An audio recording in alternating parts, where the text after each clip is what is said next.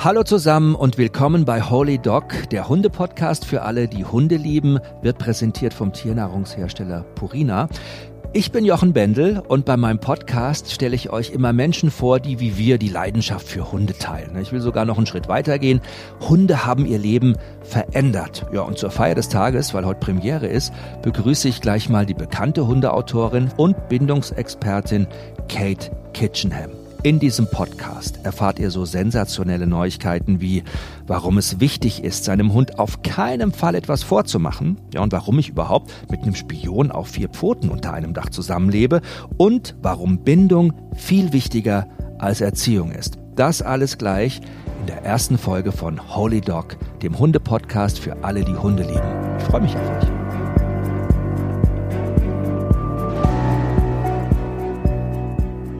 Heute ist die erste Ausgabe dran. Ich bin richtig mega, mega aufgeregt. Aber ich habe mir so einen tollen Gast geholt, so viel tolle Verstärkung. Oh. Heute in unserer ersten Ausgabe keine geringere als Kate Kitchen. Oh, danke Jochen. Was darf für eine Ehre, dass ich dabei sein darf bei der allerersten Ausgabe. Eine Ehre für mich. Soll ich mal kurz die Rakete für dich abfeuern? Für alle die, die dich nicht kennen, Kate ist Fachjournalistin mit dem Thema Hund. Du hast in Hamburg Kultur, Anthropologie und Zoologie studiert mit Schwerpunkt Verhaltensforschung, bist Verhaltensforscherin.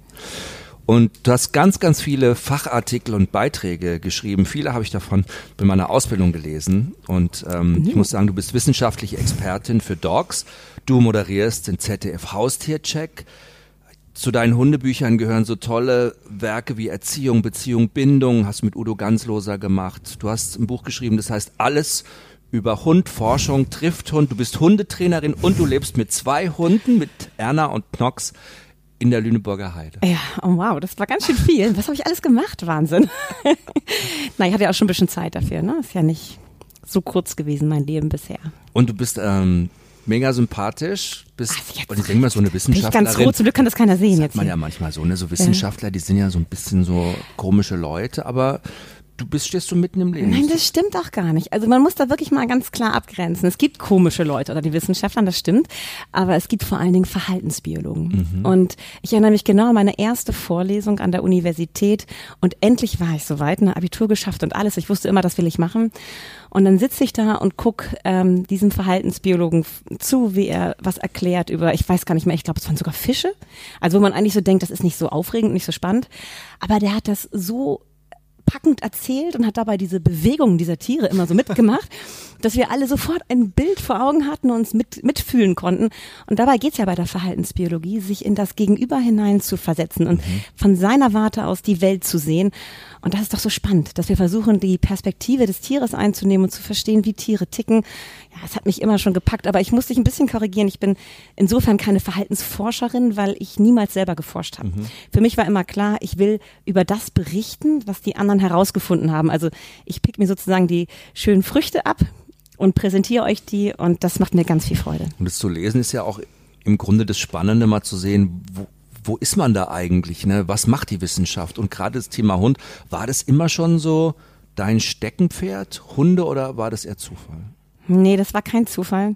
Also, naja, es ist der Zufall der Geburt. Ne? Also ich bin in eine Familie geboren worden und meine Eltern haben damals nicht professionell gezüchtet, aber sie hatten zwei Würfe Labrador Retriever und das oh. war in Hamburg damals in den 70er Jahren echt was Besonderes, kannte mhm. keiner. Echt?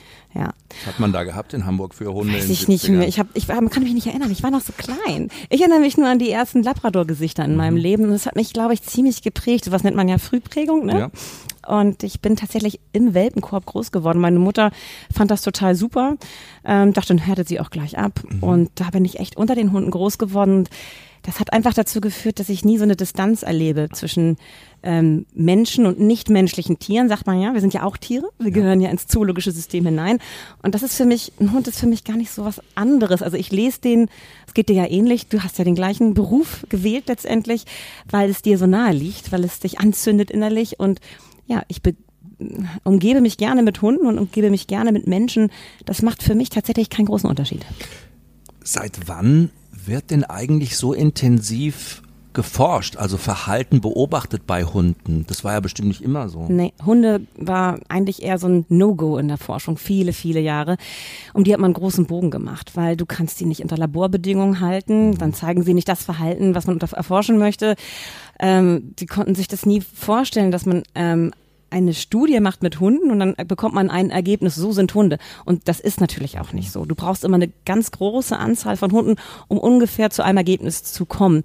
Und das hat die Wissenschaftler abgeschreckt. Das mhm. galt als nicht durchführbar, bis jemand auf die Idee kam, das war ein äh, ungarischer Wissenschaftler, der im Urlaub einen kleinen Streunerhund gefunden hat und den mit nach Hause gebracht hat und fortan seine ganzen Kollegen wahnsinnig genervt hat mit den Geschichten, was der alles kann.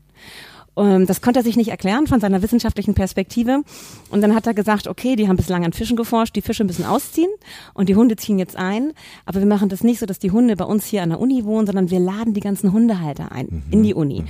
und machen die Versuche hier dann vor Ort mit den Haltern zusammen. War das Adam Mikloji? Äh, das war sein Chef. Ach, sein Chef. Ja, okay. Vilmos Tjani war das, Aha. genau. Und Adam war damals total stinkig, weil der hat gerne mit Fischen gearbeitet und fand Hunde eigentlich, ja, nicht doof, aber hatte keinen Bezug.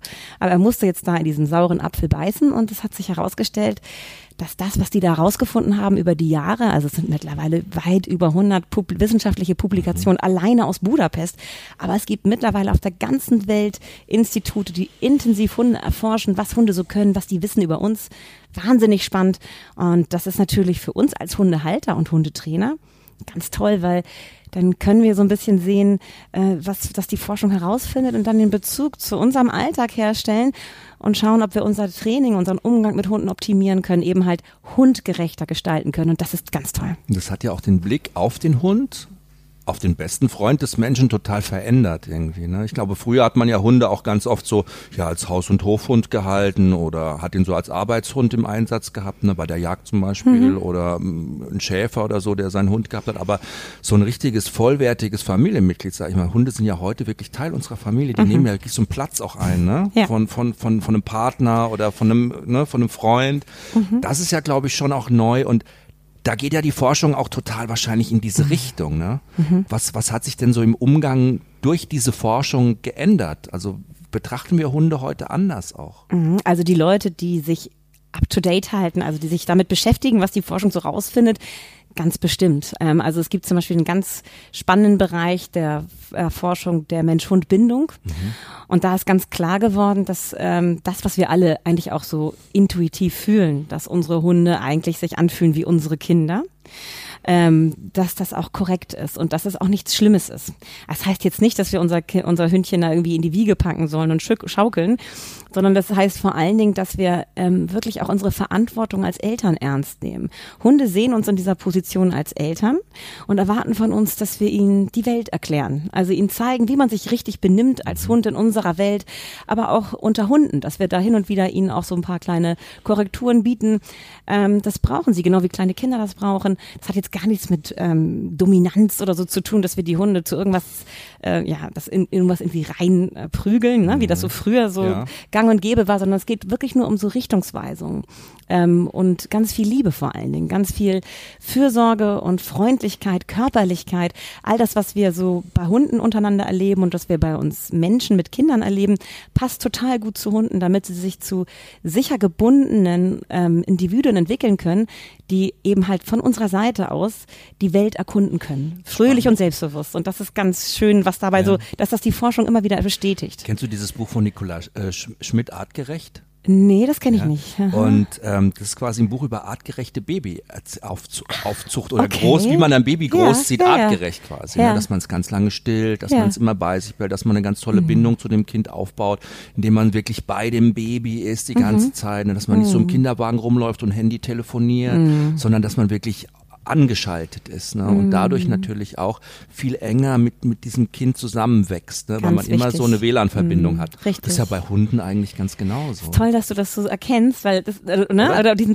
diesen Vergleich mit diesem Buch ziehst, weil das ist genau das meinte ich nämlich, das ist so diese Inniglichkeit, die du hast in der Eltern-Kind-Beziehung, die gilt für die ähm, Hund-Mensch-Beziehung eigentlich ganz genauso. Vor allen Dingen, wenn wir uns diese erste wichtige Phase angucken, das erste Lebensjahr.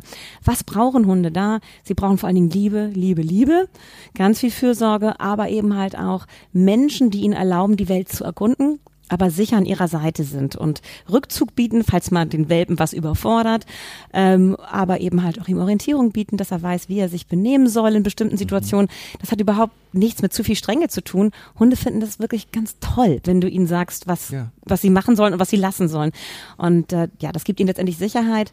Und so kann man wirklich das sehr klar vergleichen. Also zu mir ist mal eine Psychologin gekommen nach dem Vortrag und hat gesagt, können Sie diesen Vortrag nochmal für Eltern halten? Ja, ne? So. Passt alles, ne? ja, ist genau. wirklich, es ist wirklich, es ist Magie, ne? Ja. Also ich glaube, als ich zum Beispiel die Kalisi bekommen habe, ne, mein Labrador-Mädchen, ne, mhm. hat meine beste Freundin hat gerade ihren Sohn zur Welt gebracht. Ne? Ah, wir waren also quasi Eltern, ja, frisch gebacken, beide ja. gleichzeitig. Und wir hingen auch echt immer so am Telefon so, und schläft sie schon durch? Oh. Ja, schläft noch nicht durch. Ja, hat schon durchgeschlafen. Ja. Und wie schaut's aus? Ja, und mhm. es gibt so viele Parallelen, so viele Ähnlichkeiten. Mhm. Und ich glaube, früher hat man sich sogar eher so ein bisschen gescheut, das zuzugeben und zu sagen, ja, es ist Macht man bis heute. Ne, man wollte nie so menschliche Gefühle überstülpen mhm. auf einen Hund. Mhm. Ist vielleicht auch nicht immer richtig, mhm. aber da ist es, glaube ich, schon der richtige Ansatz dafür. Total.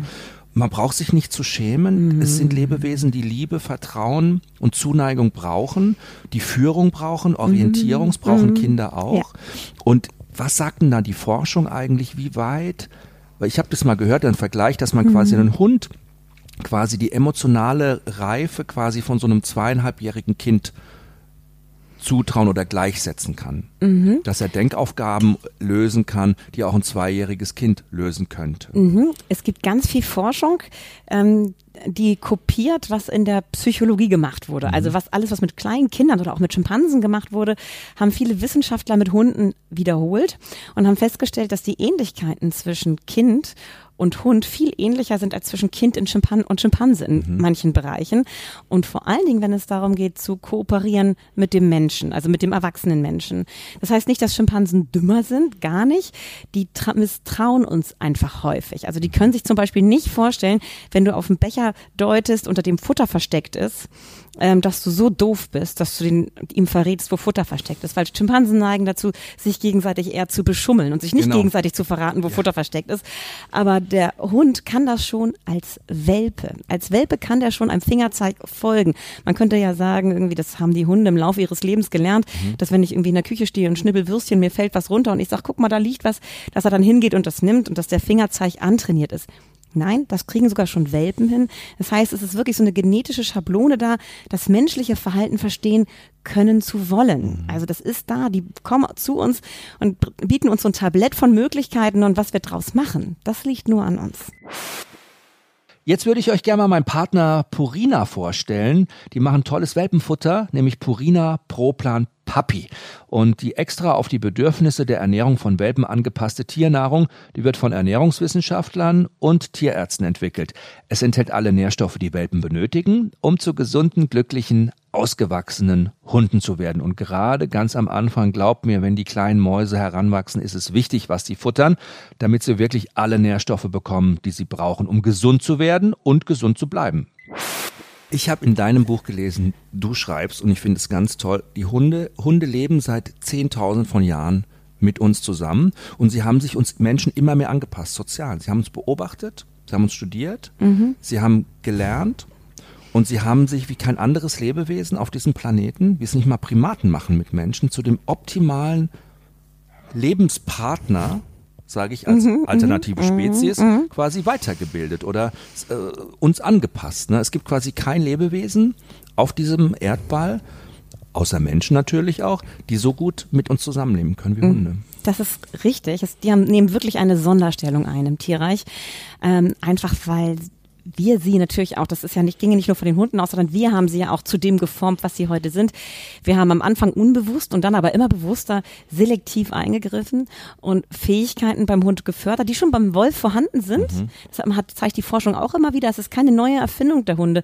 Zum Beispiel Blickkontakt aufzunehmen in schwierigen Situationen. Das machen Wölfe nicht so schnell wie Hunde, aber manche machen es eben auch. Also es ist als, als Verhalten da, aber beim, vom Menschen eben wirklich am Anfang, wie gesagt, unbewusst ge mhm. gefördert, dieses Verhalten, dass Hunde, die dich viel angucken, haben Menschen mehr zugesagt als Hunde, die sich mehr für sich interessieren, also wolfsähnlicher sind. Und die durften sich dann vermehren, während die anderen eher im Kochtopf gelandet sind. Ähm, und ja, heute ist es eben halt so, dass wir eine wahnsinnige Auswahl an Rassehunden haben, die zu Höchstleistungen in ihrem Gebiet fähig sind, also optimal angepasst an ihren Aufgabenbereich.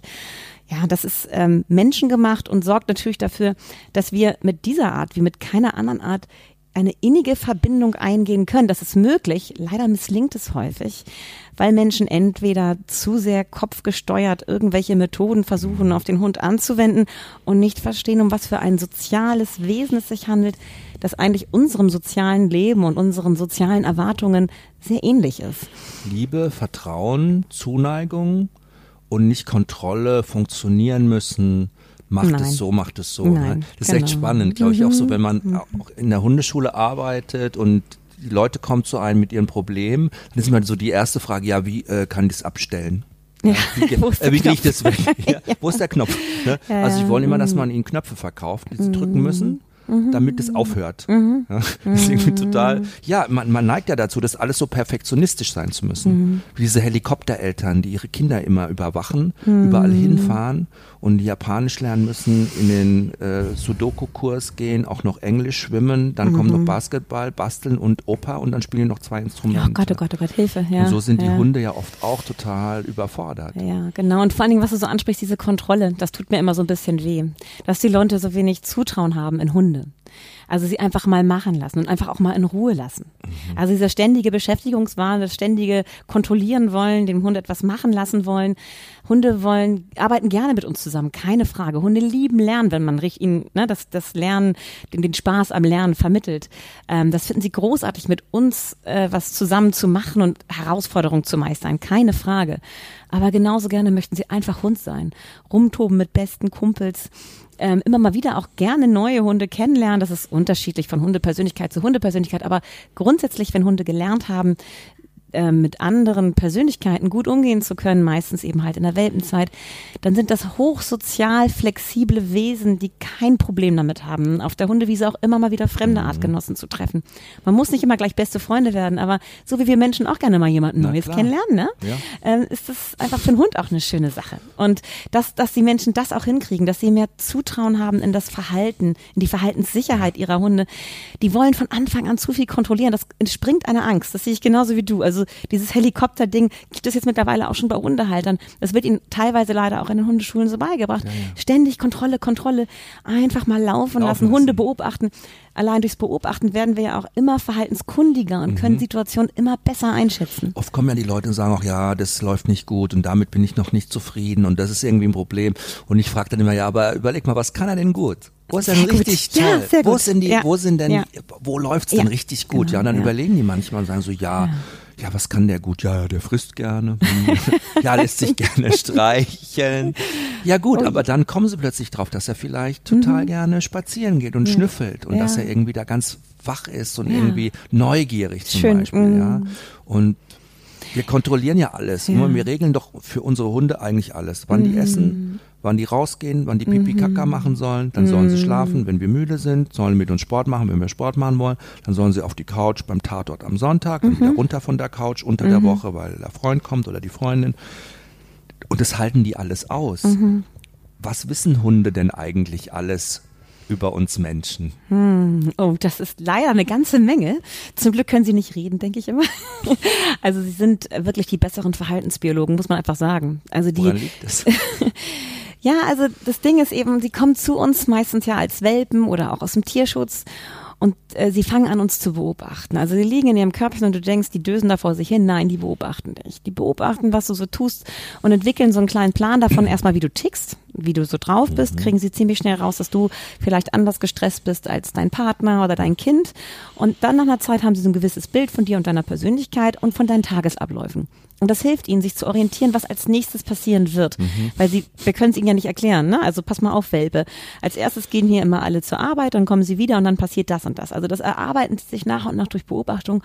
Und dann fangen sie irgendwann an, wenn du an, weiß was ich, abends auf dem Sofa unruhig wirst, ähm, fangen sie schon mal an zur Tür zu laufen und gucken dich so an äh, und wissen so, jetzt gehen wir gleich aus. Also sie lernen an kleinsten Körperregungen oder Uhrzeiten auch festzustellen, als nächstes passiert das. Und dann haben wir das Gefühl, wow, mein Hund versteht mich ohne Worte. Da fällt mir gerade was ein, darf ich dich kurz unterbrechen? Ja. Meine Oma, ne, die hat ja so einen kleinen Dackel. Mhm. Und die hat immer gesagt, ja, die Resi, die weiß ganz genau, wann ich ins Bett muss die geht immer schon vor Ja. mir ins Bett, wenn ich müde werde. Ja. Die weiß das. Das. Und im Endeffekt war es immer so, dass meine Oma so einen geilen Fernsehsessel gehabt hat. Ja. Und immer wenn die ins Bett wollte, irgendwann mal, wenn sie müde wurde, hat sie den schon mal hochgefahren so. Und dann hat die irgendwann mal geschnallt, der Hund, ah, jetzt geht's Ist gleich es- ins Bett. ist es weißt toll? du, so. Ja, ja. Und ist schon mal Mhm. vorgegangen irgendwann mal. Hat gesagt, ich gehe schon. Aber das ist ja Wahnsinn, was für eine Beobachtungsgabe die auch haben. Wahnsinn und das, wie eingespielt dieses Mensch-Hund-Team dann irgendwann ist. Ne? Also diese Beziehung kann so eine so einen hohen Grad der Innigkeit erreichen zwischen Mensch und Hund. Es liegt natürlich immer daran, was wir zulassen. Also es gibt natürlich Menschen, die haben ihr Leben lang keine so eine feste Beziehung, weil sie es nicht möchten, weil sie es nicht glauben, dass es möglich ist. Vielleicht, weil sie auch bei in einer Hundeschule äh, landen, die ihnen von Anfang an gerade was diese Bindung, diese wunderbare Bindung anbelangt, Steine auch in den Weg werfen, ohne dass sie das wissen. Und das ist immer so jammerschade, finde ich, dass viele Leute gar nicht so merken, was möglich ist. Also da ist wirklich ganz viel wunderbare ja, Zweisamkeit möglich. das Potenzial auch gar nicht ausnutzen. Ne? Ja.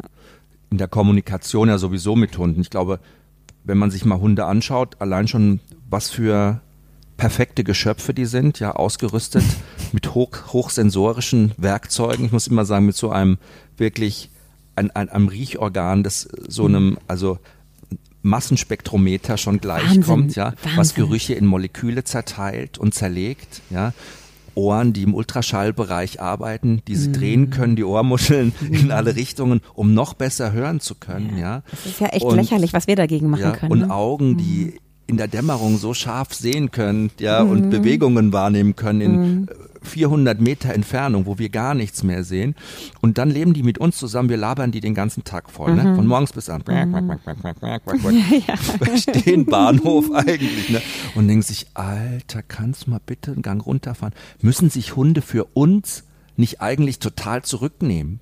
Um mit uns kommunizieren zu können. Ja, also auf jeden Fall machen wir es ihnen wahnsinnig schwer. Ja. Ne, weil wir sind oft total widersprüchlich in dem, was wir sagen, wie wir uns verhalten oder wie wir riechen.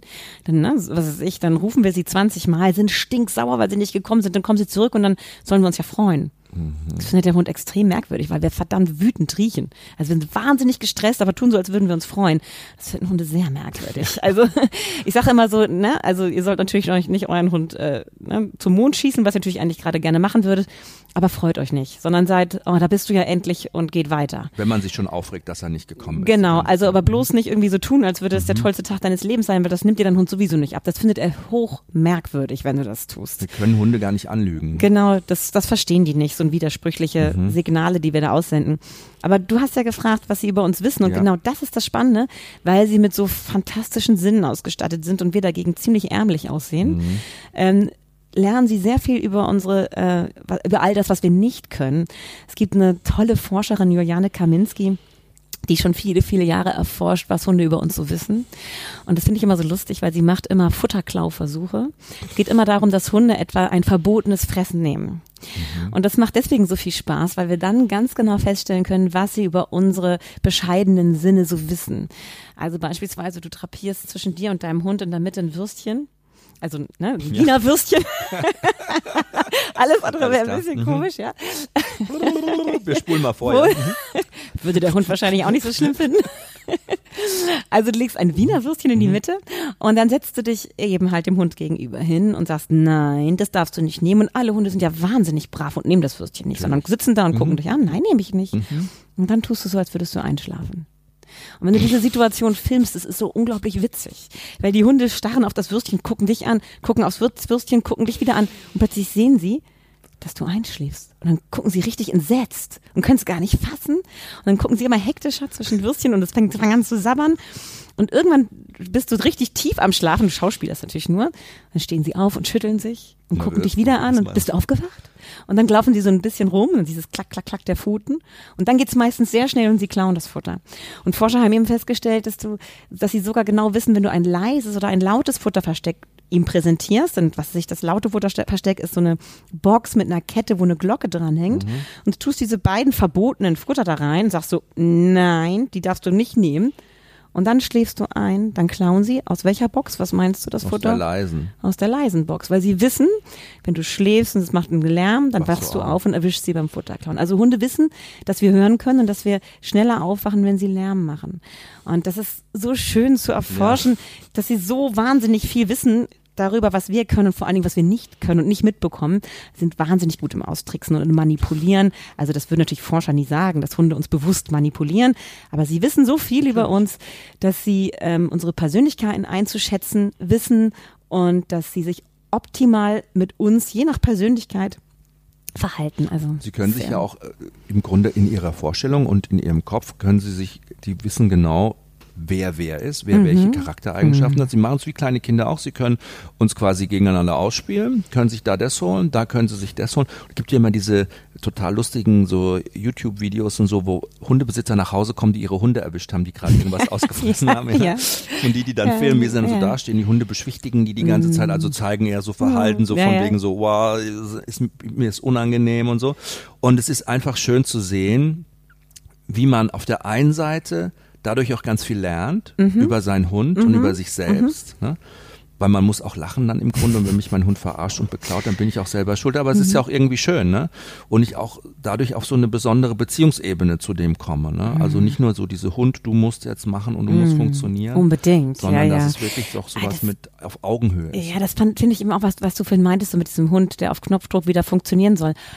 Ich finde es gerade so wichtig, den Leuten zu vermitteln, dein Hund muss nicht perfekt sein. Also ganz ehrlich, meine Hunde sind nicht perfekt. Die haben beide Macken, die mich total nerven. Genauso wie ich vielleicht bei meinem Partner irgendwas doof finde oder bei meinen Kindern.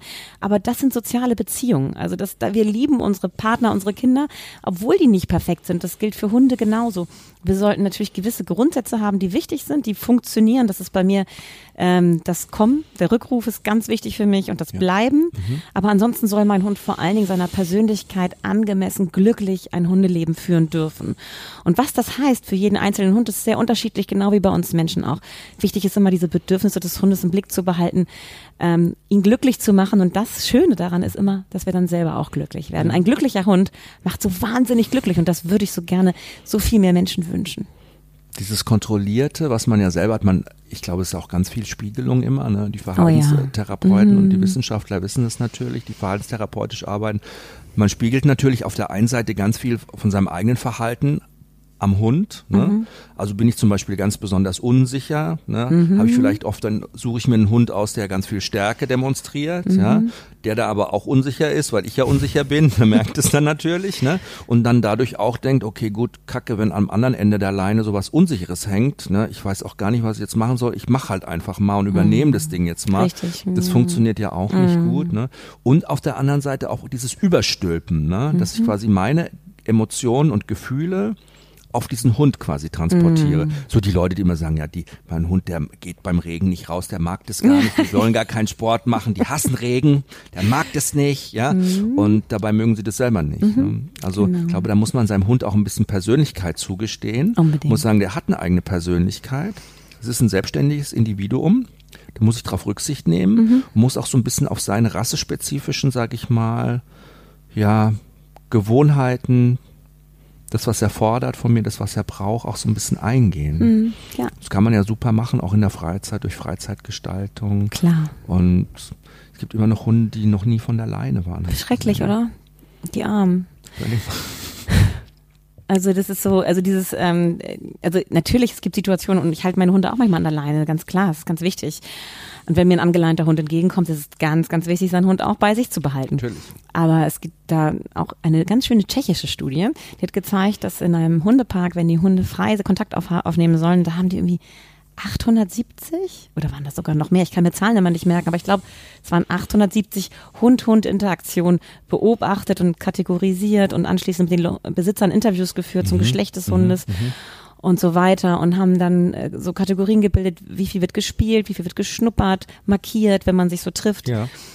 Und es gab keinen einzigen Beißvorfall, also der beschädigend war. Es wurde mal ganz kurz irgendwas geklärt, aber es war alles völlig okay. Also diese Angst, dass dem Hund was passieren könnte. Wir können wirklich Mut haben und Zutrauen in unsere Hunde.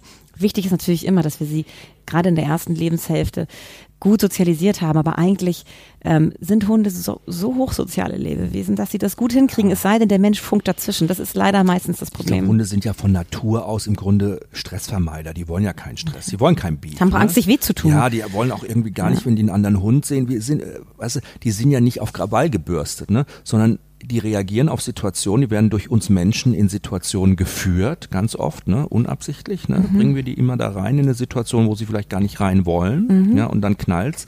Und was du auch gesagt hast, was ich immer ganz wichtig finde, wenn man mit seinem Hund Gassi geht und ich habe meinen Hund an der Leine, das ist echt jetzt nur so ein praktischer Tipp, ne, mhm. dieser Kontakt an der Leine, das ist einfach wahnsinnig mhm. gefährlich. Mhm. Ne? Ja, Hunde sind überfordert, ja. weil sie sind in dem natürlichen Bewegungsfreiraum eingeschränkt. Sie können sich nicht normal verhalten und das pusht natürlich die Emotionen hoch. Stell dir vor, ich würde dich immer an der Hand festhalten ja. und du würdest, ne, da kommt jemand dir entgegen und benimmt sich dir gegenüber vielleicht auch komisch, sagt komische Sachen zu dir, weil er sich, weil er vielleicht blöd drauf ist. Mhm. Ähm, und ich halte dich immer zurück, dann bist du auch eher so, dass du explodierst. Mhm. Also dieses ähm, Festhalten ist eigentlich immer ein Freibrief für einen Hund, weil er auch weiß, er ist gesichert, das passiert ihm nichts. Wir mhm. halten ihn ja fest. Er kann mal so richtig einen vom Leder lassen und rumbrüllen. Ähm, und tatsächlich fühlt sich das irgendwann für einen Hund auch gut an. Wenn er immer wieder diese Erfahrung hat, dann ist es irgendwann tatsächlich selbst belohnend. Und diese Hunde, die siehst du auch, die wedeln ganz doll und, und brüllen der an der Leine rum. Schwingt, ne? Ja, genau. Ähm, also was vielleicht am Anfang eine Angstaggression war, entwickelt sich dann irgendwann zu einem Verhalten, was für sich für den Hund tatsächlich gut anfühlt. Das interessiert mich jetzt nochmal. Das ist quasi ein Verhalten, sag ich mal, so wie du das jetzt erklärt hast. Am Anfang mache ich was, aus Angst, mhm, verschaff mir Raum mhm, quasi. Mhm, ich pöbel einmal mhm, kurz in die Runde, mhm. gucken mich alle an, sagen, Alter, der ist ganz schön übel drauf, mhm. äh, ich gehe mal einen Schritt zurück. Das fühlt sich irgendwann gut an. Richtig, genau. Sag ich, ah, richtig geil, so funktioniert das ja. also. Ja, ich muss nur richtig rumbrüllen, genau, ja. dann habe ich meine Ruhe. Ja. Und dann wird es so selbstbelohnt und dann und dieses Hormon, das dafür zuständig ist. Mhm, genau. Das, also, das, ist das sind, Dopamin. Das ja? ist das Dopamin vor allen Dingen. Also stell dir mal vor, du bist so ein Hund und du wirst, weil du keine Rückendeckung kriegst von deinem Menschen, auf der Hundewiese ständig gemobbt. Und der Mensch sagt, ach, die spielen so niedlich. Aber eigentlich bist du das Opfer und alle sind immer hinter dir her und versuchen dich platt zu machen. Und du hast wirklich Schiss, wenn du auf die Hundewiese kommst. Und dann irgendwann kommen sie dir wieder alle so entgegen und du bist so verzweifelt, die Engländer nennen das fighting like a cornered rat. Also wie in eine Ecke gedrängte Rate plötzlich kämpfen müssen, weil dir keine andere Auswahl bleibt. Und dann springst du so nach vorne und machst einmal so, wow! Und plötzlich merkst du, dass das Gegenüber beeindruckt ist. Und das ist seit langer Zeit oder vielleicht auch das allererste Mal im Leben dieses Hundes ein Erfolgserlebnis. Er hat eine Möglichkeit gefunden, diese für ihn sehr stressige Situation selber zu regeln. Und Erfolgserlebnisse, soziale Erfolgserlebnisse fühlen sich wahnsinnig gut an, gerade wenn man so verzweifelt ist. Und die Wahrscheinlichkeit ist, der Hund das wiederholt in der nächsten Situation, ist sehr hoch, mhm. weil er eben halt erst das erste Mal so einen Erfolg hatte. Und also diese Hunde, die so hoch aggressiv in unseren Augen auf der Hunde, wie so häufig auftreten, sind Hunde, die nicht anders sich zu helfen wussten, als irgendwann nach vorne zu gehen, aus Angst. Und dann haben sie gemerkt, das bringt Erfolg und Erfolg fühlt sich gut an, Dopamin. Und dann will man das immer wieder haben und zeigt das Verhalten immer schneller und immer intensiver. Also die Zündschnur dieses Hundes wird immer kürzer. Er explodiert immer schneller. Würdest du sagen, dass es viel mehr Verhaltensauffälligkeiten gibt bei Hunden, die so in diese Aggressionsrichtung gehen, als die, die in die Unsicherheitsrichtung geht und also die aus dieser Richtung kommen, die du gerade beschrieben hast? Ne? Ja. Also äh, Opfer sein oder nicht geschützt sich fühlen, ja, vom Besitzer mhm. und dann dadurch mal rausgehen und dann das wiederholen? Mhm. Oder gibt es eher Aggressionen, das aus so einem Verhalten kommt, sag ich mal, ich bin eher so ein Angsthund und macht es einfach um mich quasi so ein bisschen frei zu kämpfen. Ja, also genau das, was du sagst, so, ne, diese Angsthunde, die dann keinen Schutz erfahren so durch ihre was, Menschen, ne, die, das, das wird, das ist häufig so, aber es gibt genau das Gegenstück dazu, also diejenigen, die die Mobber jagen. Mhm. Also wenn du so ein Pubertier bist irgendwie und denkst irgendwie so, was ist mein Hobby im Leben, was ist, was ist mein Sinn im Leben, das sind ja Hunde auch, genau wie Menschen auf der Suche nach irgendeiner Aufgabe und wenn sie dann nichts geboten bekommen und auch keinen Menschen haben, der sie eingrenzt und sie kommen auf die Hundewiese und erleben so ein, so ein kleines Opfer, das auf die Hundewiese kommt und schon signalisiert, signalisiert, ich habe Angst. Und dann machen sie den platt, dann fühlt sich das richtig geil an. Also Gewinn fühlt sich geil an. Das möchte ich nochmal haben. Und wenn ich so ein Raufertyp bin, der dann ständig gewinnt, mit Testosteron ausgestoßen und Testosteron hat so das Problem, dass der Gegenspieler vom Testosteron ist das Serotonin. Und Serotonin ist für eine gute Impulskontrolle verantwortlich. Ähm, und das sinkt in dem Maße, in dem der Testosteronspiegel steigt. Mhm. Das heißt, der Hund ist immer weniger in der Lage, sich selber zu kontrollieren. Impulskontrolle. Und, genau, Impulskontrolle und explodiert immer schneller und findet es geil. Und dann hast du irgendwann einen Hund, mit dem du dich auch nicht mehr auf der Hundewiese blicken lassen kannst, weil alle sofort die Flucht ergreifen, sobald du am Horizont erscheinst mit deinem Raufbold, der eigentlich nur dahin kommt, um andere platt zu machen, weil sich das so geil anfühlt. Ja, und da hast du zwei Hunde, die echt ein verdammt einsames, sozial verarmtes Leben führen müssen, weil sie Menschen hatten, die sie entweder eben halt wie beim Raufbold nicht eingrenzen und ihnen sagen, das, so geht das nicht. Mhm. Oder halt einen Hund haben, den sie nie geschützt haben und der sich dann irgendwann selber helfen musste beides ist nicht richtig. Also man muss eingreifen, aber man muss eben halt immer die Waage finden zwischen laufen lassen und da braucht man eine gute Hundeschule, die einem ja. sagt, wo ist es noch okay und wo lasse ich es laufen. Die es vor allen Dingen auch gewaltfrei macht. Ich glaube, das ist immer mhm. ganz, ganz wichtig, dass man gar nicht so mit aversiven Methoden arbeitet, sage ich mal. Ne? Also Schütteldose, Erschrecken, Nassspritzen, Strom und dieses ganze Zeug. Gruselig. Ja. Also es sind einfach Hunde, die dann so in Verhaltensketten feststecken. Mhm. Also man muss ganz, ganz früh anfangen, dass es so sowas gar nicht erst genau. in, in Erwägung gezogen werden muss. Hunde werden einfach viel zu lange so laufen gelassen, dass sie eben halt solche Verhaltensabläufe etablieren, die sie dann irgendwann so festgelegt sind, dass sie aus denen tatsächlich schwierig wieder rauskommen. Ähm, aber wenn man ganz früh anfängt, Hunde wirklich durch Abbruchworte wie lass das, mhm. so ne, und eine klare Ansage mhm. ähm, zu unterbrechen frühzeitig und ihnen dann aber auch die Möglichkeit bietet, eine Alternativstrategie zu entwickeln. Ja. Also viele Leute unterbrechen ihren Hund und nehmen ihn dann aus der Situation raus. Und bieten ihm nichts an dafür. Dann hat der Hund nichts gelernt, ja. außer irgendwas mhm. war falsch. Aber man muss sich wirklich unterbrechen kurzfristig und dann jetzt hast du die Möglichkeit, es besser zu machen. Mhm. Und da lernt der Hund, wie er sich sozial richtig auf der Hundewiese verhält. Also ein Angsthund lernt, Nein zu sagen, sich zu behaupten. Dem sollte man am Anfang vor allen Dingen einen netten, souveränen Freund bieten, mit an dem er wachsen kann. Mhm. Beste Freunde machen, uns selbstbewusst, uns Menschen, aber auch Hunde. Das ist immer so mein Tipp an Angsthundehalter. Sucht euch einen netten Hund, der es nicht nötig hat, andere Platz zu machen, der, der souverän ist und freundlich mhm. ist. Und lasst, gebt dem Hund dadurch mehr Selbstbewusstsein für den Kontakt dann wiederum mit anderen Hunden. Und so ein Raufer muss einfach ganz klar ähm, auf Oft gibt es andere Hunde, die erziehen. Die sind super. Mhm. Die so einen Raufer sich rauspicken, vor allen Dingen in der Pubertät und ihnen ne, so Bescheid sagen, so geht's nicht. Und sonst muss man als Mensch eine Situation sprengen so, ne? Das, das sind dann und so. auch vorausschauend sein. Und genau, und wenn man sieht, er baut das Verhalten auf, schon von mhm. vornherein ihn unterbrechen. Und da reicht es tatsächlich oft verbal, wenn man es frühzeitig tut, ähm, um den Hund aus diesem, aus dieser Verhaltenskette frühzeitig rauszuholen.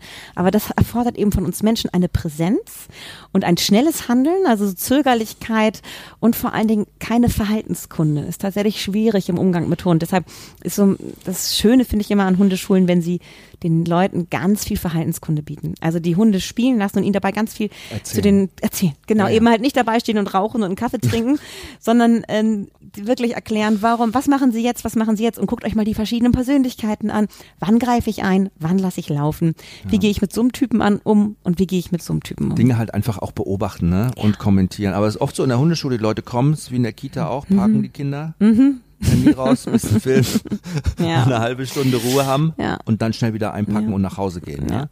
Mm, da muss man schon individuell immer auf alle Persönlichkeiten und Charaktere mhm. eingehen.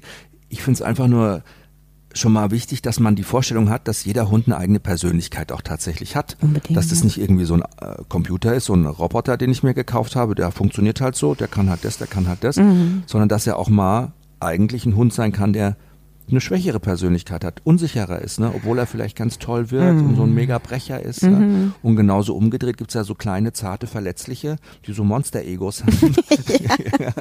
ja. ja, wirklich so, ja, ne? wo ich auch sagen muss, oh, da muss ich aber ein bisschen aufpassen, da muss ich ein bisschen die Hand drauf haben. Genau. Die Persönlichkeit kann alle Rasseeigenschaften auf den Kopf stellen. Also ich hatte einen Labrador, der ist nie ins Wasser gegangen. Der hatte, sobald sie irgendwie Wasser gesehen hat, hat sie gesagt, oh Gott. Und das, das war doch kein Labrador. Ja, wirklich. also es muss einem auch immer klar sein, selbst wenn man sich irgendwie nur für eine Hunderasse interessiert, klar, kann man mit gewissen Eigenschaften, Fähigkeiten rechnen, aber die Persönlichkeit eines Hundes steht immer über den Rasseeigenschaften. Ich finde es irgendwie toll, dass wir Menschen Hunde ja auch im Grunde wie unsere Kinder betrachten, dass sie uns so wertvoll sind wie Kinder, weil es Familienmitglieder sind. Und, und wenn dann mal was passiert, zum Beispiel merkt man das ja immer besonders, also wenn meine mal zum Tierarzt müssen, ich mache mir wirklich in die Hosen und ich fiebere da wirklich und leide mit. Viele Menschen gehen aber leider nicht zum Tierarzt mit ihren Hunden, weil sie die Kosten nicht tragen können. Und deswegen möchte ich euch heute mal den Partner dieser Folge vorstellen, petprotect.de. Das ist eine neue Tierversicherung, die bis zu 100 Prozent der Tierarztkosten übernimmt und es kann echt eine große Entlastung sein. Bei meinen beiden Fellnasen neulich, Kalisi ist ja so ein bisschen Allergikerin, hat beim Gassi gehen irgendwas gefressen, keine Ahnung, hat so einen allergischen Schock bekommen. Wir sind nachts noch zum Notdienst gegangen und war es schon ein paar hundert Euro los. Äh, ich habe mir äh, die Pet Protect mal angeguckt und da muss ich sagen, es hat mich schon fasziniert. Die zahlen bis zum dreifachen Satz der Gebührenordnung für Tierärzte. Das machen nicht alle Versicherungen. Man kann die super schnell abschließen, geht einfach auf die Webseite und kann drei verschiedene Varianten unterschiedlich äh, vom Preis her auswählen muss keine langen Gesundheitsprüfungen machen und man kriegt eine Gesundheitspauschale von bis zu 100 Euro, die man verwenden kann, wie man möchte. Vertragslaufzeit gibt's auch nicht, kann man täglich kündigen. Also ich will euch gar nicht zu texten hier. Guckt's euch einfach mal an, petprotect.de. Falls ihr jetzt der Meinung seid, ihr wollt immer noch einen Hund, denn Hunde machen wirklich glücklich. Ja? Mhm. Ich habe so ein paar kleine Zahlen. Rassehunde, VDH, ne? Der Deutsche Züchterverein. Wie viele Babys hat der 2017 abgegeben? 75.000. Das ist eine große Zahl, ne? Mhm. Rassehunde. Da sind jetzt nicht die mhm. Tierheimhunde mit dabei, die noch dazukommen. Aber die Zahlen sind rückläufig. 2007 waren es knapp 90.000. Das heißt, ist ja toll, wir entscheiden uns immer mehr auch für Hunde aus dem Tierschutz. Das mhm. ist auch eine gute Zahl. Bringt viele Probleme mit sich.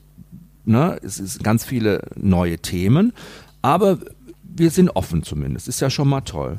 Die Mehrzahl aller Hunde wohnt auf 8 Millionen Haushalte verteilt. Das heißt, 1,5 Millionen Menschen in Deutschland haben sogar zwei oder mehr Hunde. So, wenn ich jetzt die Wahl habe, Tierschutzhund oder Hund vom Züchter, das hat ja Vor- und Nachteile. Ne? Mhm. Was würdest du sagen?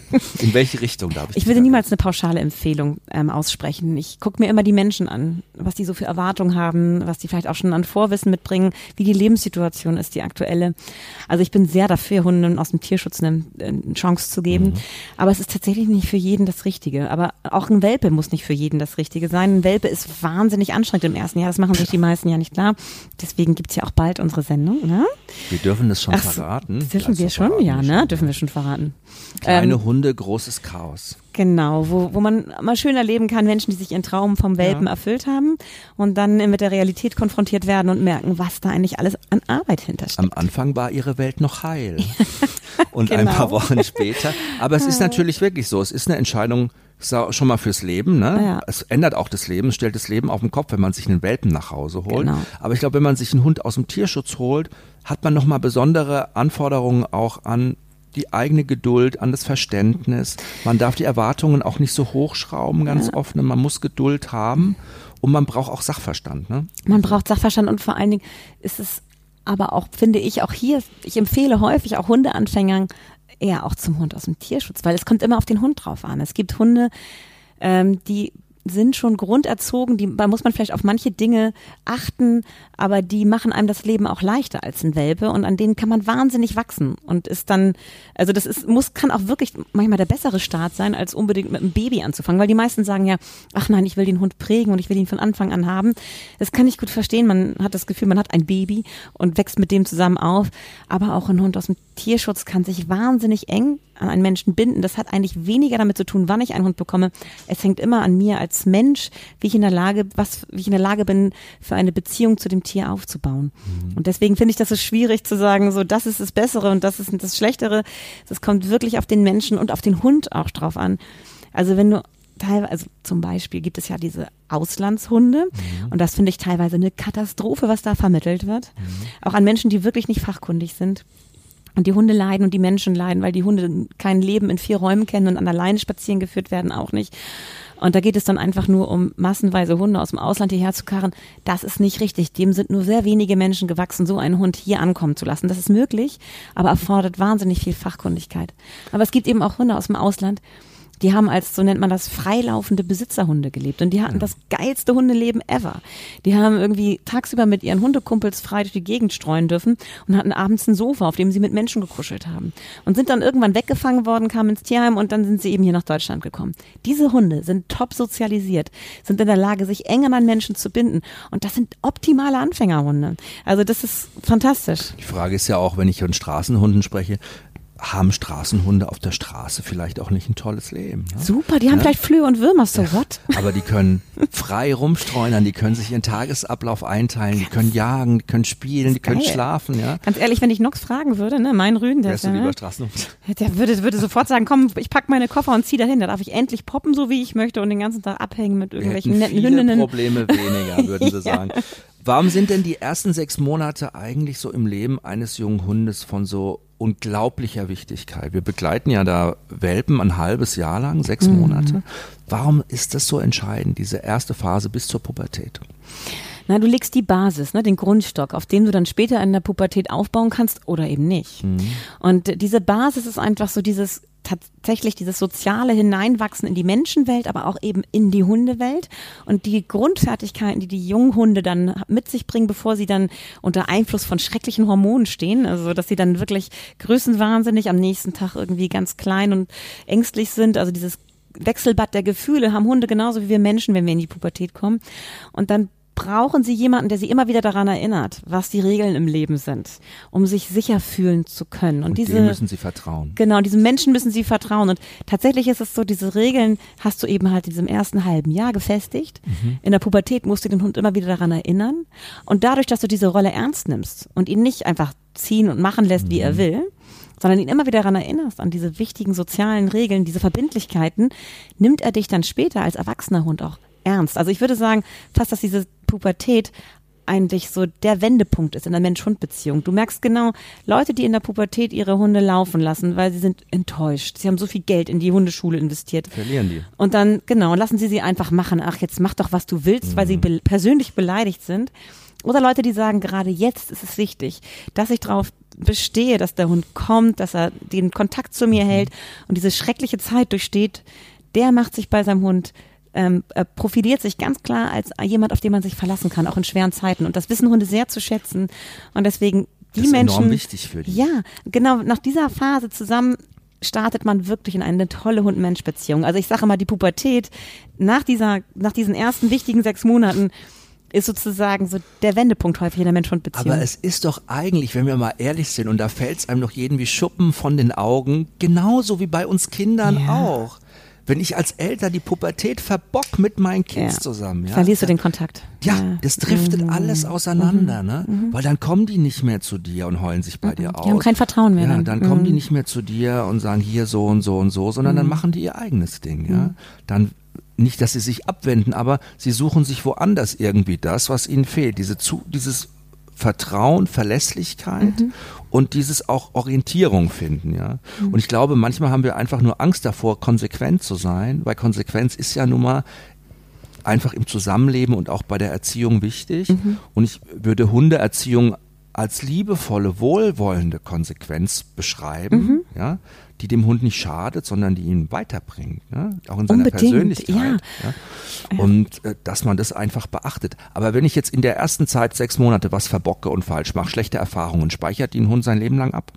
Ja, irgendwo schon sind die auf der Festplatte gespeichert. Aber das Schöne ist ja, dass solche auch vielleicht traumatischen Erlebnissen oder wirklich eine schlechte Prägephase, ähm, das ist schon langzeitstabil, aber nicht irreversibel. Also das heißt, man kann immer noch dran arbeiten. Und das ist auch der Grund, warum du manchmal Hunde erlebst, die aus dem Tierschutz kommen und nichts kennen und vor allem Angst haben. Und dann triffst du die zwei Jahre später wieder und die haben tolle Menschen an ihrer Seite, die haben das geschafft, diese Hunde zu selbstbewussten Persönlichkeiten ähm, zu auszubilden, die ähm, ja ganz viel zu ganz viel Leistung und Zutrauen in der Lage sind. Traurige dabei ist, dass manchmal so kleine schreckliche Erlebnisse, die sie erinnern oder die irgendeine mhm. Erinnerung wachrufen, dazu führen, dass sie schnell Rückschritte wieder machen. Mhm. Aber dann kann man daran anknüpfen und das wieder aufbauen. Also man, da ist ganz viel möglich, noch wieder gut zu machen. Und deshalb ist ja auch das sehr sinnvoll, auch Hunde aus dem Tierschutz, die vielleicht nicht so einen optimalen Start hatten, ihnen eine zweite Chance zu bieten. Da sind ähm, Hunde sehr lernfähig. Sie brauchen eben einen Menschen an ihrer Seite, der sie als Persönlichkeit mit ihrer Geschichte, die sie mitbringen, erkennt und sie aufbaut und ja, zusammen mit ihnen die Welt entdeckt, ihnen die Welt zeigt, etwas Schönes, etwas Tolles. Und das ist genau wie du gesagt hast, mit ganz viel Liebe, Konsequenz, aber auch sozialer Präsenz nenne ich das immer. Also Hunde brauchen nicht nur, also vor allen Dingen brauchen sie Kuscheln und Zuständigkeit mhm. und Sicherheit, aber sie brauchen auch Menschen, die in dem richtigen Moment schnell und eindeutig sagen, nee, das lass mal sein, mhm. nicht besonders aversiv, böse, sondern klar, wirklich mhm. klar und schnell. Und dann wieder nett sein. Mhm. Dass sie richtig lernen, das ist richtig und das ist nicht so richtig. Weil wenn wir jetzt nur einen Hund erziehen würden durch positive Bestärkung, mhm. sage ich mal, nur durch quasi gutes Verhalten belohnen mhm. und unerwünschtes Verhalten ignorieren, mhm. ja, komme ich ja wahrscheinlich an einem gewissen Punkt auch nicht mehr weiter. Das verstehen ne? Sie auch nicht, weil, weil das nicht hundgerecht ist, ja. Ne? Es ist ja, mhm. ich meine, es ist zwar ein schöner Gedanke und ich mhm. bin für positive Bestärkung. Ich auch. war auch ein Teil meiner Ausbildung und ich liebe es auch, weil es funktioniert wirklich. Aber ich muss natürlich einem Hund schon auch ganz klar Momente geben, an denen er sich orientieren kann und sagt, ah, mhm. das ist erwünscht, das ist jetzt nicht erwünscht. Mhm, ne? Richtig. Weil wenn ich es ignoriere, dann merkt er nicht, dass es ja. nicht erwünscht ist. Oftmals suchen sich Hunde ja auch dann, sage ich mal, das schwächere Glied aus, wenn es bei dem einen nicht geht. Also wenn ich das ignoriere mhm. die ganze Zeit, denken sich, na, ich suche mir jemand anderen, da mhm. funktioniert, da kriege ich eine Reaktion. Ne? Mhm. Da funktioniert es beim Anspringen zum Beispiel oder so. Ja, ne? sie fragen eigentlich nach dem Weg. Ja. Sie, ist das okay? Darf ich das machen? Und ich sage dann immer zu den Leuten, stell dir vor, wie würde jetzt die Mutterhündin reagieren? Würde die es mit sich machen lassen, dass ein Welpe immer so frech an ihr hochspringt mhm. und sie irgendwie die Ohren beißt, die würde ihm kurz und klar sagen, ey, lass das und ihm dann die Chance geben, es besser zu machen und ähm, ne, ihn wieder da mhm. sozusagen provozieren, es wieder zu tun. Und oft fragt ein Hund dann noch einmal nach und wenn du dann wieder so klar und schnell reagierst, ist es schon gegessen. Also in dem schon, Moment sind wir schon bei Welpenerziehung, ja. ne? anspringen. Ne? Ja, stimmt. Gutes Thema. Ja, ja. Wie, wie kann man Welpenerziehung eigentlich so? Das ist ja oft auch immer eine Frage. Wie kann ich das so in meinen Alltag integrieren? Mhm. Gibt es da Möglichkeiten? Äh, Welpenerziehung findet immer statt permanent. Also wenn der Welpe wach ist, dann erziehst du ihn. Und sei es einfach nur, dass du ihn auch gar nicht mal so viel beachtest, ihn nicht ständig anguckst. Das ist auch Erziehung, dass er nicht der Mittelpunkt der Welt ist, sondern dass du dein eigenes Leben hast. Aber manchmal spielst du mit ihm, dann ähm, bringst du ihm bei, wie toll Spielen ist und wie was für ein toller Mensch du bist mhm. und wie innig du, du mit, mit, ihm umgehen kannst, dass du ihn überall anfassen kannst, dass es was Positives ist. Dass wenn du lachst und die Zähne zeigst, dass es nicht böse gemeint ist, sondern dass es bei Menschen heißt, sie freuen sich. Also Erziehung ist immer Bildung und Bindung findet den ganzen Tag über statt. Das findet nicht nur in der Hundeschule auf dem Platz statt. Also Menschen verbinden mit Erziehung häufig nur Sitzplatz bei Fuß. Es geht beim Welpen vor allen Dingen im ersten Jahr hauptsächlich ums Soziale. Diese kleinen Sachen, diese, ne, die uns so wichtig erscheinen als ja. Menschen, äh, sind schon auch wichtig. Also das muss angelegt werden. Aber der Welpe hat ein dickes Buch an sozialen ähm, Fähigkeiten zu lernen in seinem ersten Lebensjahr. Und das ist das Wichtige. Wie tickt mein Mensch? Wie ticken die anderen Menschen, den ich so treffe? Wie benehme ich mich rechtlich in verschiedenen sozialen Situationen mit Menschen, mit Artgenossen? Das ist so viel Lernstoff. Ist es denn für Hunde dann wichtiger, gerade für Welpen, möglichst viele Menschen an möglichst vielen Orten häufig am Tag kennenzulernen oder brauchen Welpen tatsächlich auch wirklich diese Erholungs- und Ruhephasen? Welpen schlafen ja auch viel. Die müssen ja teilweise bis zu 20 Stunden pennen am Tag. Mhm. Ne? Und Gibt es da nicht wirklich dieses Problem auch der Überforderung? Absolut. Also es gibt auch Menschen, die schaffen sich einen Welpen an und gehen sofort mit ihm spazieren. Der ist neun Wochen alt, der will noch nicht spazieren gehen. Der will vor allen Dingen in seinem Haus sein mit seinen Menschen. Also man muss immer auf die Lebensphase des Hundes gucken, auf die Persönlichkeit und ihn dann mit Reizen konfrontieren, denen er sich gewachsen fühlt. Wenn wir einen Hund mit zu viel Reizen konfrontieren, dann ist das Stresshaushalt aktiviert und dann hat er das Gefühl, er schafft es nicht, das zu filtern und dann reagiert er über. Und das wissen wir ja alle, wenn wir gestresst sind, können wir nicht lernen. Dann machen wir dicht und dann überfordern uns Situationen. Das ist keine gute Erfahrung im ersten Jahr. Also man muss so fein Gefühl dafür entwickeln, wozu ist dieser Welpe mit dieser Persönlichkeit in diesem Alter jetzt in der Lage? Und dann konfrontiert man ihn so nach und nach mit immer mehr Menschen, anderen Hunden, so, ne? Also alles das, was er als erwachsener Hund kennenlernen oder können muss, sollte er im ersten Lebensjahr nach und nach, nicht zu viel und nicht alles auf einmal, wirklich so wohl dosiert, dass er sich der Situation, das ist ganz wichtig, immer gewachsen fühlt. Man muss ihm auch quasi Zeit geben. Ich glaube, das ist ganz wichtig, dass man seinem Hund wenn er gerade zu Hause angekommen ist und egal ob es ein Welpe ist oder ob es auch ein Neuzugang aus dem Tierheim ist, der mhm. vielleicht schon mehrere Monate alt ist, dass man ihm einfach Orientierungszeit mhm. gibt. Ne? Richtig. Und was du vorhin angesprochen hast, und ich glaube, das ist ja auch oft mal so ein Problem, wir holen uns einen Hund aus dem Tierheim und wir wissen gar nicht, was hat er eigentlich alles genau erlebt. Ne? Mhm. Und wahrscheinlich hat er, wenn er aus dem Tierschutz kommt, wenn er aus der Tötung kommt, sag ich mal, verschiedene schlimme Erlebnisse auch gehabt. Und dann hat er natürlich Narben, die bleiben. Mhm. Und die vergehen auch mhm. nicht, diese seelischen Narben. Mhm. Und die brauchen halt wahrscheinlich besonders viel Zeit. Und darauf muss man dann auch eingehen. Also Zeit, großzügig sein in der Zeit ist, glaube ich, immer von Vorteil, egal in mhm. welche Richtung. Ob Richtig. jetzt beim Lernen oder in der Emotion oder so. Das ist, glaube ich, ein ganz wichtiger Teil, mhm. oder? Absolut, genau. Dass wir uns Zeit geben für die Beziehung, ganz wichtig. Kate, du hast gerade gesagt, Erziehung am Anfang ist vielleicht gar nicht so wichtig. Es geht eher so um die soziale Bindung, ja, in der ersten Zeit. Wie wichtig ist eigentlich Bindung und Erziehung? Wie spielen die zusammen? Mhm. Das sind ja immer so Begriffe, die werden häufig auch so durcheinander geworfen. Ähm, also die Voraussetzung für eine Bindung ist eine Beziehung, die ich zu dem Hund habe. Und eine Beziehung erarbeite ich mir, mir dadurch, dass ich für ihn sozial präsent bin. Also ich gebe ihm ein hauptsächlich positives Feedback, was wir schon besprochen haben. Ich sage immer so 95 Prozent positives Feedback, positive Bestärkung. Aber hin und wieder muss ein Welpe auch klar gesagt bekommen, das lass mal lieber sein. Ähm, aber das hat nichts mit bösartigen mhm. Vorgehen dann zu tun, sondern wenn man Hunde beobachtet, wie sie sich gegenseitig Abbruchsignale senden, ist es häufig sehr fein und klein. Das reicht oft schon. Wenn man frühzeitig anfängt, muss man gar nicht so brachial werden, wie man das häufig so gezeigt bekommt. Das ist da gar nicht nötig, wenn man frühzeitig diese soziale Präsenz entwickelt. Genau. Und was war jetzt nochmal die Frage? Wie kann ich Bindung aufbauen? Achso, genau. Und diese soziale Präsenz ist total wichtig, um eine Bindung aufzubauen, weil dann nimmt ein Hund uns ernst, weil er kann sich auf uns verlassen. Und jemanden, auf den du dich verlassen kannst, da fühlst du dich sicher. Und dann hast du eine Bindung. Und das ist die Voraussetzung dafür, dass du ganz viel lernen kannst.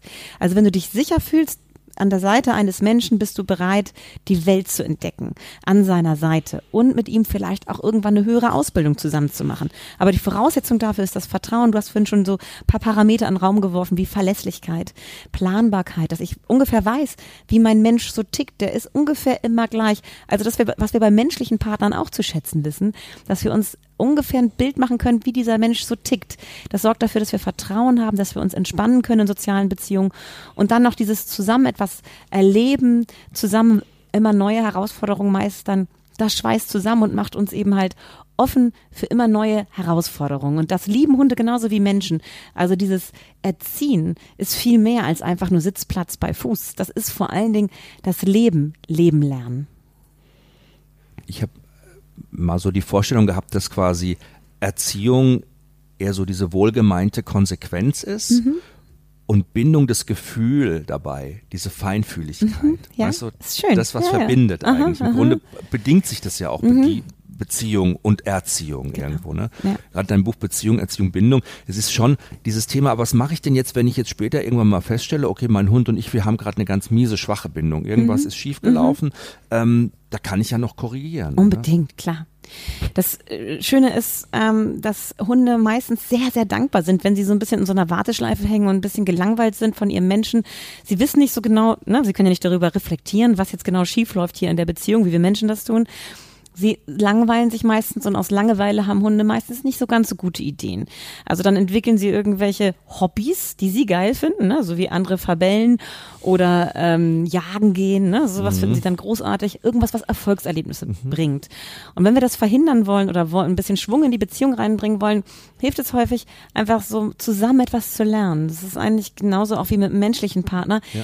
Wenn man immer nur Gemeinsame abends Projekte zu haben. ja, genau, Ja. dass man irgendwie eine Wohnung renoviert oder zusammen in Urlaub fährt und Mhm. eine Wanderung durch den bayerischen Wald macht. Danach hat man eine ganz andere Beziehungsebene, als wenn man nur jeden Abend auf dem Sofa sitzt und Fernsehen guckt. Mhm. Und genauso ist es mit dem Hund. Wenn man mit dem Hund zusammen was erlebt, und das muss nicht gleich ein wahnsinnig aufwendiger Kurs sein, einfach mal eine Hundewanderung mitmachen, neue Leute kennenlernen, mit dem Hund vielleicht so Spiele machen im Wald, Suchspiele, ähm, die man langsam aufbaut, wo man merkt, dass der Hund eine wahnsinnig tolle Nase hat und Sachen findet, die man versteckt hat. Am Anfang vielleicht ein Spielzeug und irgendwann kann man einen Tanzzapfen verstecken im Wald, wo tausend, angefasst hat, genau, ne, wo tausend. Tanzzapfen liegen oder Ja. findet diesen Tanzzapfen. Das ist einfach wahnsinnig cool, das so zu merken, was für ein äh, faszinierendes Lebewesen man an seiner Seite hat. Und die Hunde finden das großartig, weil wenn sie vor Herausforderungen gestellt werden, die sie mit ihrem Mensch zusammen meistern, und ihr Mensch findet sie dann toll, das spüren sie. Und das ist ein wahnsinniger Bindungsbooster, zusammen was zu erleben, zusammen was zu machen. Und das ist immer mein Grundrat an alle Menschen. Also zusammen spazieren gehen, die, das Leben genießen ist toll. Aber hin und wieder sollten wir zusammen was erleben und das schweißt uns zusammen und das ist schön. Das ist ein tolles Schlusswort. Ja. finde ich mega. Du, man merkt wirklich, dass du dein Leben für die Hunde gibst. Ne? Aber Also auch für die Menschen. Ja, natürlich. Ich finde es, ich beides. aber ich will Menschen auch, weil man kann Menschen glücklich machen, wenn sie glückliche Hunde haben, ne Jochen? Wir können von unseren Hunden jede Menge lernen. So Unbedingt. die Hunde von uns Ja. alles Mögliche lernen. Ne? Uns studieren und zusammen, glaube ich, lebt man wesentlich besser. Mensch Ja. und Hund sind ein tolles Team. Passen gut zusammen. Dankeschön für diese tollen Momente. Dankeschön, dass ich da sein Ich durfte. Hat könnte dir Spaß noch gemacht. länger Ja. zuhören. äh, aber du gehst ja bald wieder auf Vortragsreise, ne? Ja. Und dann kann man dich immer wieder hören. Auf deine Ja. Seite mal gucken. KateKitchenham.de. De. Ja, Danke dir. danke dir auch.